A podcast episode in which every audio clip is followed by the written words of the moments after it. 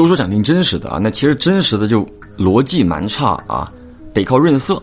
那比如说今天这一个网友中介发了一个故事啊，说前一阵子有天晚上，她和男友还有男友的兄弟强子就三个人一起去撸串喝了一点小啤酒之后，就一点多啊各自回家了。回家之后，男友正洗漱，手机来微信了，小东看了一眼，是强子的女友发过来的，说让他们赶紧去强子那儿看看强子。那这个强子的女友呢，在外地工作，不在他身边。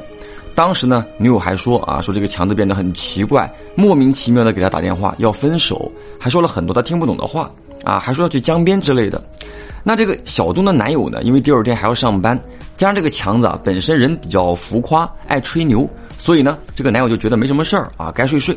但女生嘛比较八卦，那一边强子的女友微信一直发，小东就一直回，然后强子的女友呢就突然间发消息说强子真的去江边了，他们俩在打视频。小东一听，那去就去呗，对不对？你不要想不开就行了。好家伙，这个时候啊，强子的女友直接弹了个语音过来，说强子那边通话一直被莫名其妙的中断，还一直给他发消息说救命，他动不了了。然后呢，他就在语音里哀求小东他们赶紧过去。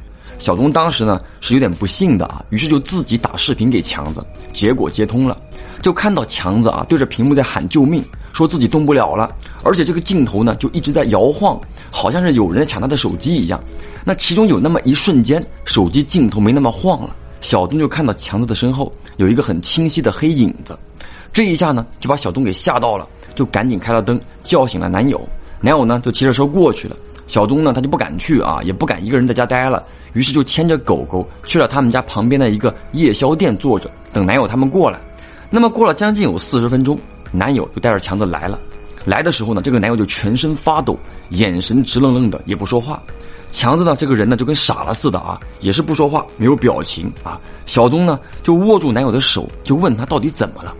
男友的性格呢，平时就比较温柔啊，比较绅士，比较冷静。那结果当时呢又抖了起来，咬牙切齿的盯着小宗，说他真的见到飘了，怎么回事呢？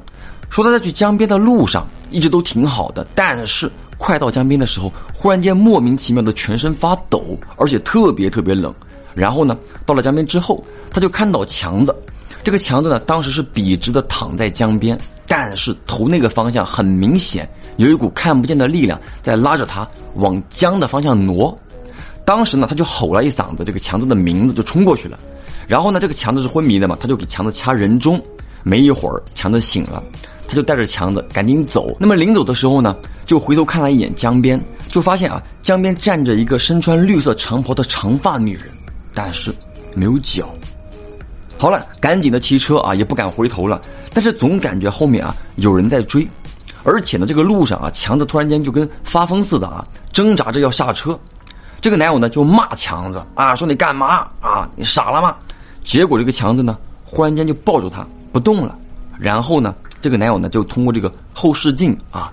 就发现强子很阴森的在看着他笑，就把这个男友吓得直接把车给停了下来，想甩开强子，但这个时候呢，强子就是用胳膊跟腿啊死死的把他给钳住了啊，就不放手了。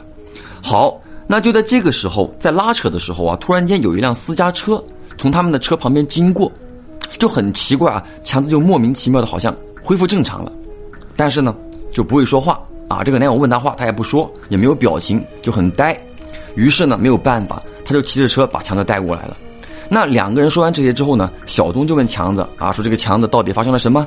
结果强子还是不说话，面无表情。那过了有半个多小时，这个强子呢，忽然间身体一抖，就跟是回过神来一样啊，差点从这个凳子上摔下去了。好，这个时候呢，就感觉是正常了嘛，才说话，问自己怎么会在这儿。男友呢，就把刚刚的事儿从头到尾跟他讲了一遍。那个强子就回忆嘛，说自己没有想去江边，但是耳边一直有一个声音让他快过去，他就莫名其妙的过去了。去了之后呢，他的身体就不受控制的想往江里跳，但是那会儿呢，他跟女朋友打着语音啊，就知道不能跳，就很矛盾的那种状态。直到小宗又给他打视频，他不好解释自己的状态，所以呢就一直喊救命啊，然后呢就感觉眼前一黑，整个人就昏过去了。后面的事儿他就不知道了。然后三个人就聊嘛，啊，说这个事儿到底是什么情况？那聊着聊着，男友又抖了起来。当时呢，小东就问他说：“怎么了，亲爱的？”结果男友就讲说：“那个绿衣服的女人现在就在马路对面。”因为当时他们做的那个饭店啊，是那种透明玻璃的，是可以看到外面的。但是小宗和强子看不见。好了，这一整呢，三个人都不敢回家了，在店里啊待到白天才走。当时呢，这个男友呢要上班，就安排强子也到他们家里去住，住客厅。小宗呢自己在卧室里睡。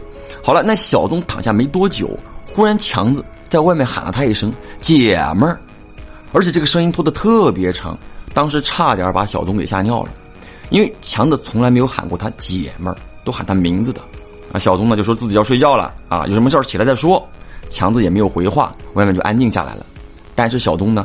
睡不着了，好，一直熬到中午，男友回家才敢出卧室。当时强子呢就已经在客厅里睡着了，男友呢就叫醒了强子，问他那会儿喊小宗到底干嘛？结果强子一脸懵逼，说自己到了他们家沙发上之后倒头就睡了，根本没有喊过小宗。随后强子自己回家了，留下了一脸懵逼的小宗和男友。不过呢，就后面啊是没有什么怪事发生，就好像整件事啊莫名其妙的来，莫名其妙的结束了。那其实这个故事呢，我个人还蛮期待后续的啊。如果有的话，一定第一时间给大家分享。好了，我是老飘，下个故事见。